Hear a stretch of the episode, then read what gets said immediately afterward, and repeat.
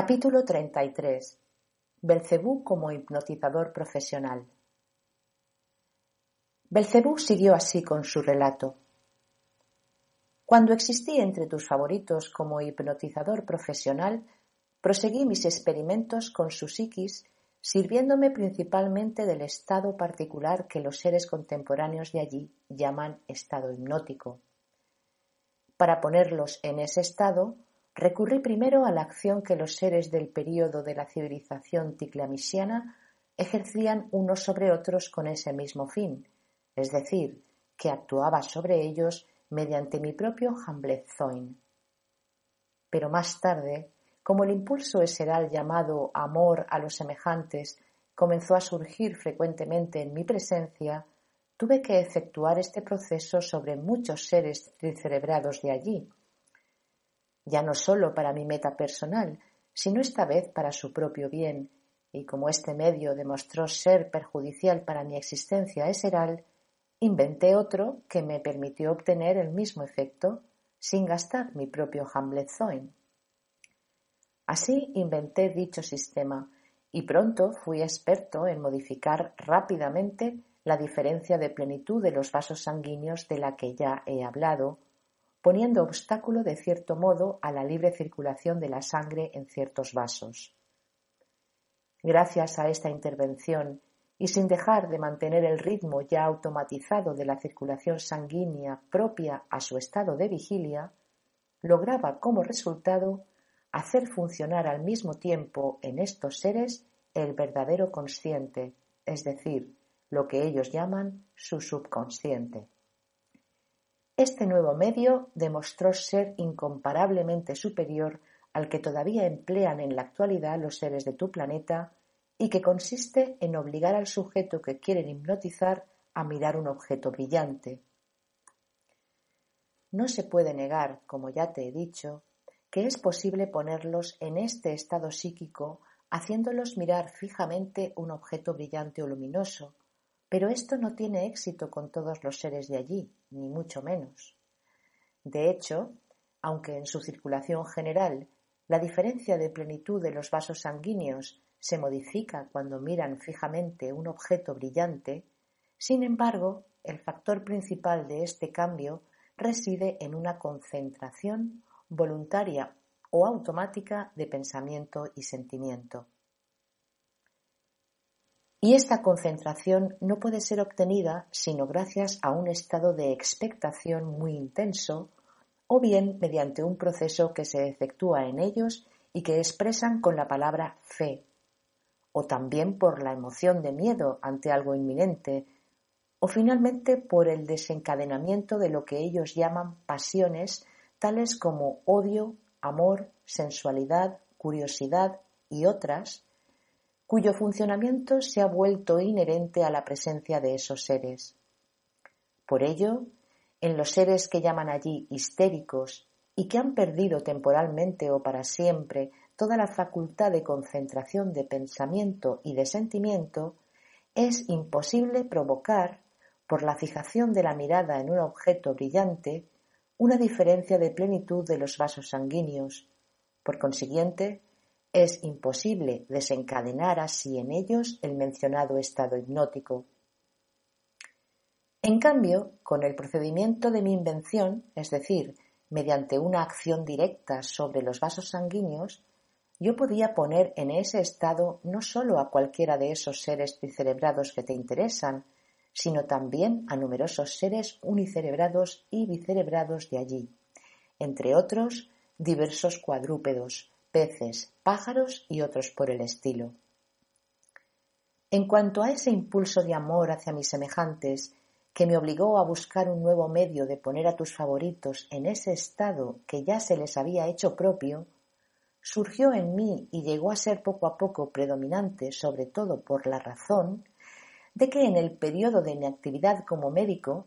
los seres tricerebrados ordinarios de allí, cualquiera que fuese su casta, comenzaron pronto, casi en todas partes, a quererme y a estimarme,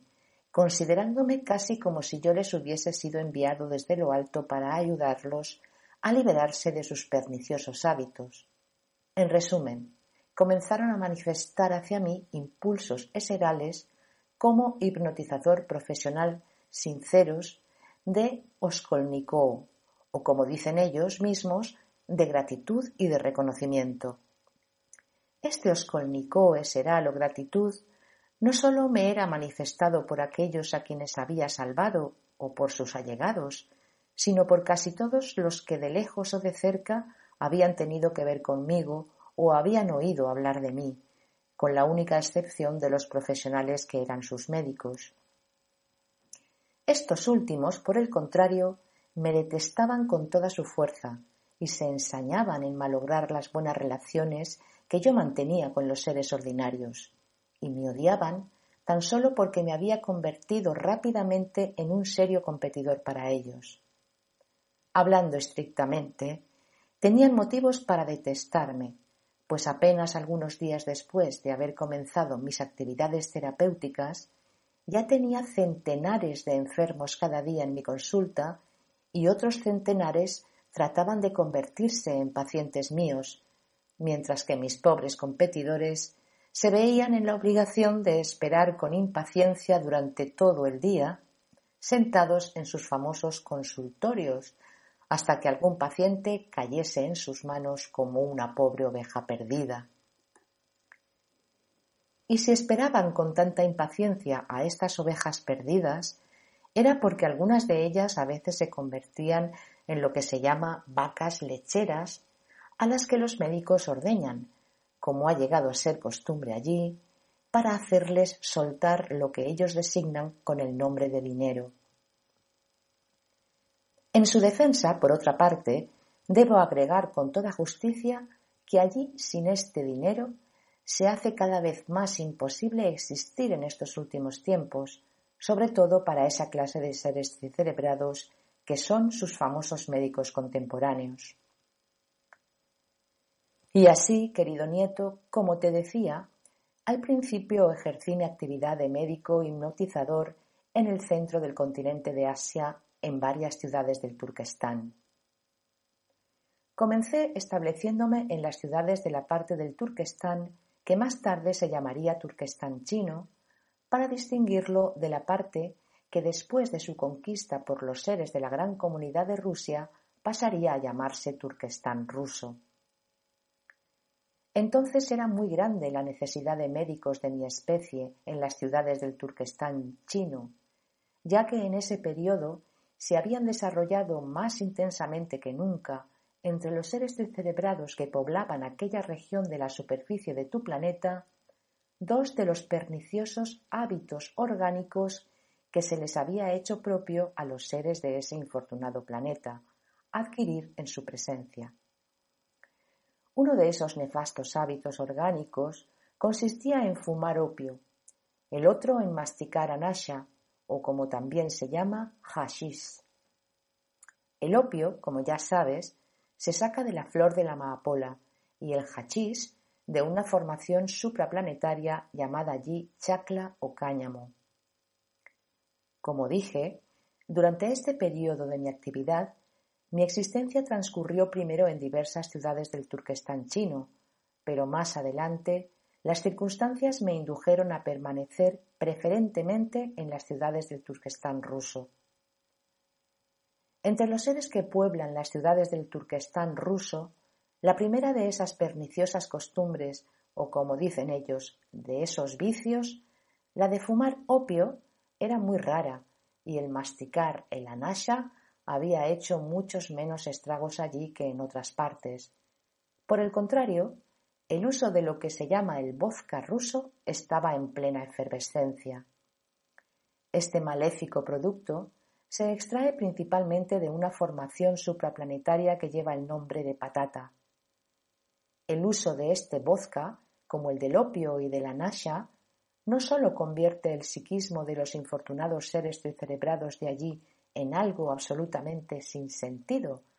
sino que además acarrea la degeneración gradual de ciertas partes importantes de su cuerpo planetario. Aquí debo decirte que fue precisamente al principio de mi actividad entre tus favoritos cuando establecí para orientar mejor mis investigaciones sobre su psiquis, las estadísticas en las que se interesaron vivamente más tarde ciertos muy grandes santos individuos cósmicos del más alto grado de razón. Pues bien, mientras yo existía como médico entre los seres que pueblan las ciudades del Turquestán, tuve que trabajar con tal intensidad, sobre todo en los últimos tiempos, que ciertas funciones de mi cuerpo planetario incluso llegaron a alterarse, por lo que comencé a pensar la manera de, al menos durante algún tiempo, dedicarme solo a descansar.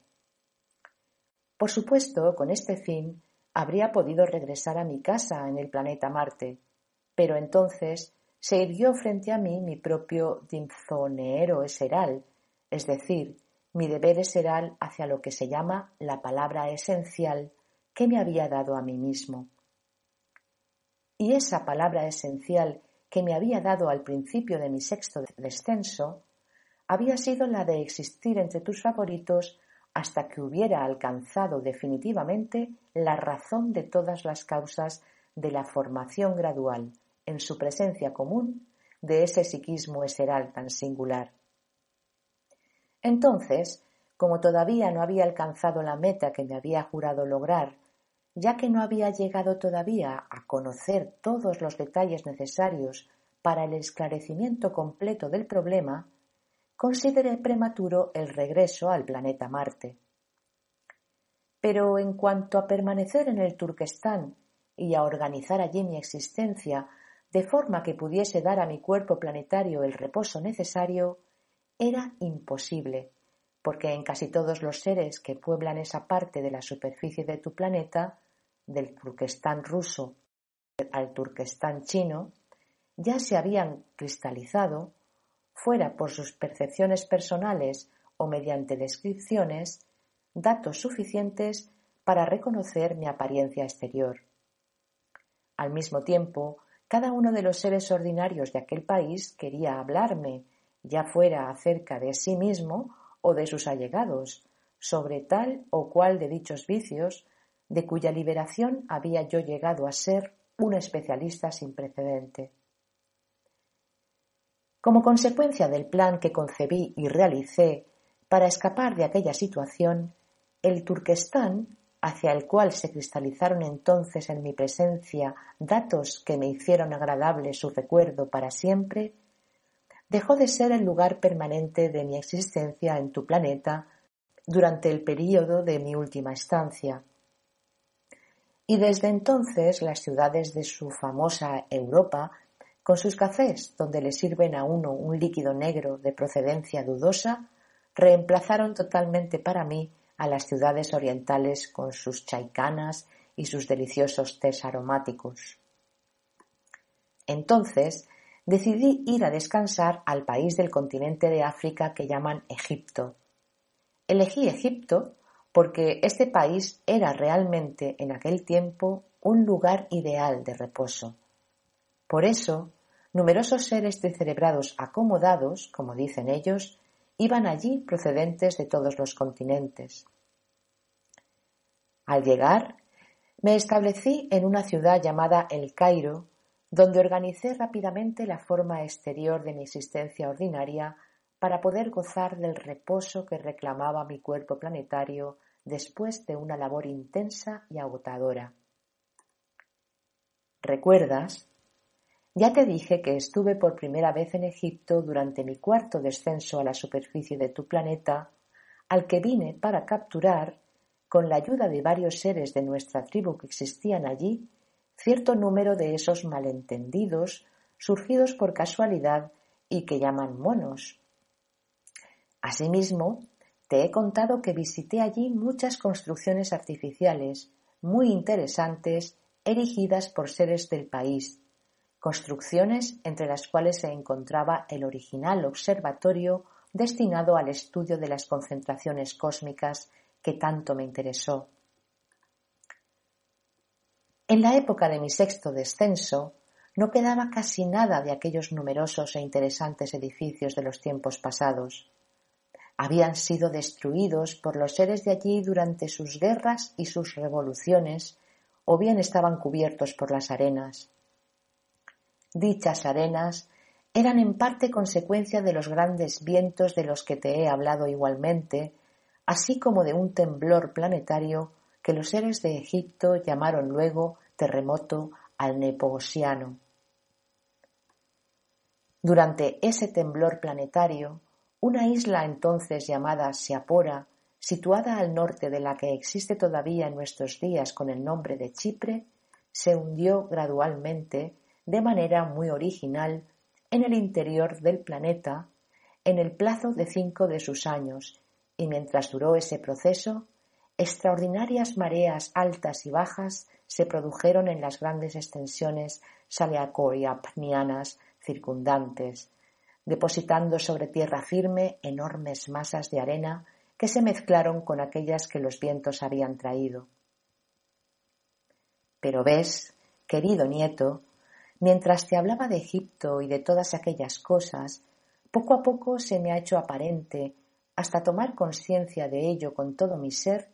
que había cometido un error imperdonable en mis relatos sobre los seres descerebrados que pueblan el planeta Tierra. ¿Recuerdas que te dije que ninguno de los resultados logrados por los seres de las generaciones pasadas había llegado jamás a los seres de las generaciones posteriores?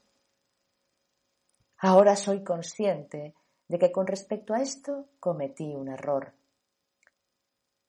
Durante mis relatos anteriores sobre los seres que te agradan, ni una sola vez ha pasado por mis asociaciones eserales el recuerdo del acontecimiento que se produjo la víspera misma del día en que dejé para siempre la superficie de tu planeta, y que prueba que algunos resultados alcanzados por los seres de tiempos remotos han llegado, sin embargo, hasta tus favoritos contemporáneos. La emanación de alegría que suscitó entonces en mí el perdón concedido por nuestro Todopoderoso e infinitamente justo Creador eterno y el misericordioso permiso que Él me otorgaba para volver al lugar mismo de mi surgimiento, debieron impedirme percibir esta impresión con suficiente intensidad para que en las partes correspondientes de mi todo integral se cristalizaran totalmente los datos susceptibles de generar en los seres, en las asociaciones eserales provocadas por las manifestaciones de la misma fuente, la repetición de lo que ya ha sido experimentado.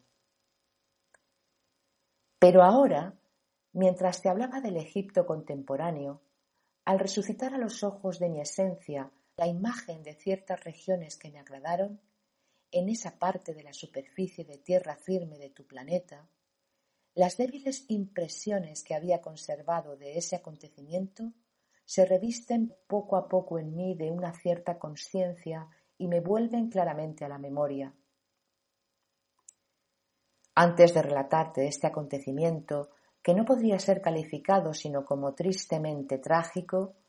debo hablarte una vez más para darte una imagen más o menos clara de esos seres celebrados del continente Atlántida que habían constituido la sociedad científica que llevaba el nombre de Acaldán.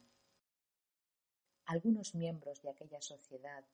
que ya tenían alguna idea del sagrado Kidanok omnipresente, descubrieron, después de grandes trabajos, cómo extraer de su propia atmósfera, así como de diversas formaciones subplanetarias, cada una de las santas partes del Okidanok, y luego cómo conservar en forma concentrada estas santas sustancias cósmicas portadoras de fuerza, y finalmente cómo utilizarlas para sus investigaciones y experimentos científicos. Los sabios miembros de aquella sabia sociedad llegaron también, entre otras cosas, a servirse de la tercera parte separadamente localizada del Okidanok omnipresente, la santa fuerza neutralizante o fuerza de conciliación, para llevar toda formación planetaria orgánica a un estado tal que su presencia conservara para siempre todos los elementos activos que se encontraban en ella en el momento dado. Dicho de otra manera, podían suspender e incluso detener totalmente su inevitable descomposición. El conocimiento de este poder de realización se transmitió por herencia a ciertos seres de Egipto, concretamente a los seres iniciados que fueron los descendientes directos de los sabios miembros de la sociedad de los acaldanos. Pues bien, varios siglos después del desastre de la Atlántida, los seres de Egipto, basándose en los conocimientos que habían llegado hasta ellos, llegaron a saber conservar para la eternidad, siempre mediante la santa fuerza neutralizante del sagrado Okidanok, los cuerpos planetarios de algunos de ellos sin que se corrompieran ni se descompusieran después del sagrado rascoarno, o como dicen ellos, después que la muerte tiene lugar en ellos. De hecho, querido nieto, en la época de mi sexta visita a ese planeta, ya no existía ninguno de los seres que poblaban Egipto durante el tiempo de mi primera estancia en ese país, ni nada de lo que entonces se encontraba allí existía ya, y nadie había conservado de ello la menor idea. Sin embargo, los cuerpos planetarios a los que habían aplicado su procedimiento habían permanecido intactos y existen incluso en la actualidad. Y esos cuerpos planetarios que perduraron han recibido de los seres contemporáneos el nombre de momias.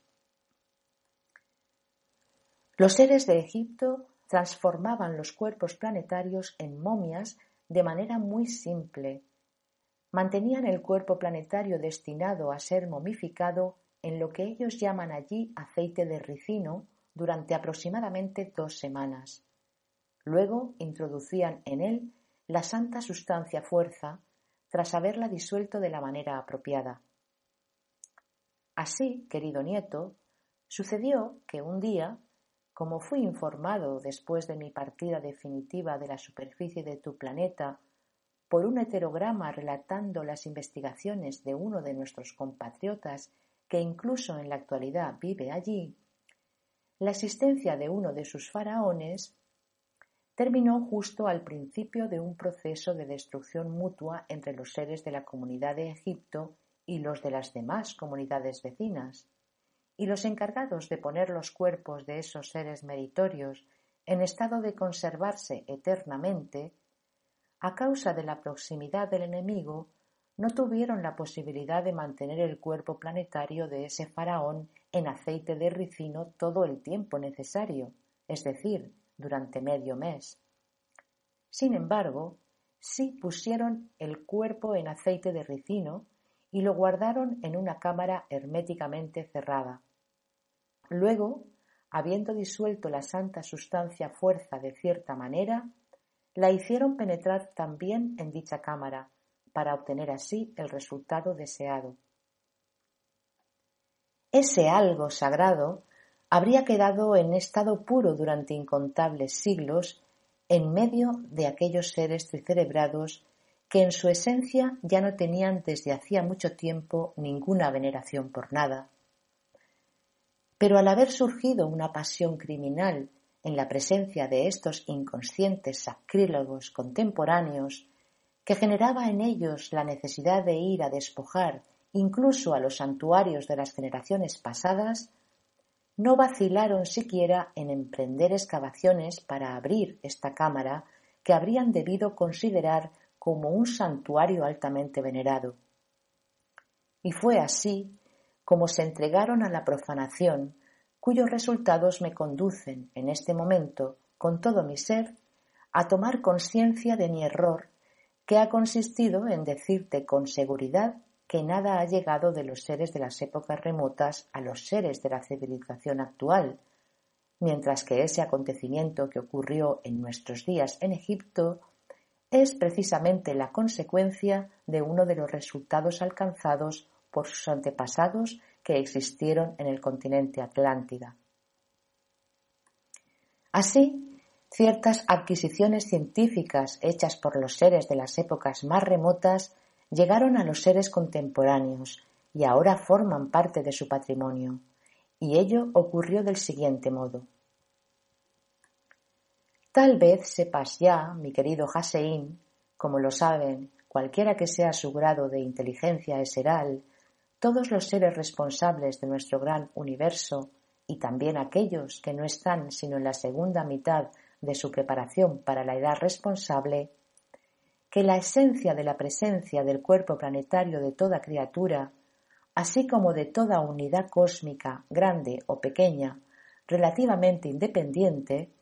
debe estar formada por las tres santas sustancias fuerzas localizadas en ella del sagrado triamacicamno, es decir, por las sustancias fuerzas de la santa afirmación, de la santa negación y de la santa conciliación, y que ellas mismas lo mantienen en un estado de equilibrio apropiado. Y si por alguna razón las vibraciones de una de estas tres santas fuerzas penetran en exceso en una presencia cualquiera, ésta sufre fatal e ineludiblemente el sagrado rascoarno, es decir, la total destrucción de su existencia ordinaria como tal. Entonces, querido nieto, como ya te dije, cuando surgió en la presencia de tus favoritos contemporáneos la necesidad criminal de despojar incluso las reliquias de sus antepasados y algunos de ellos, para satisfacerla, llegaron incluso a cometer la fechoría de abrir esa cámara herméticamente cerrada,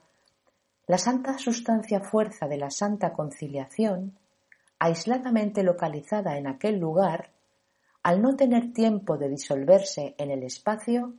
penetró en la presencia de aquellos hombres y se manifestó en ellos de acuerdo con la propiedad que les es inherente de acuerdo con las leyes. No diré nada ahora acerca de la manera en la cual el psiquismo de los seres descerebrados que pueblan esa tierra firme de la superficie de tu planeta llegó a degenerar, ni bajo qué forma.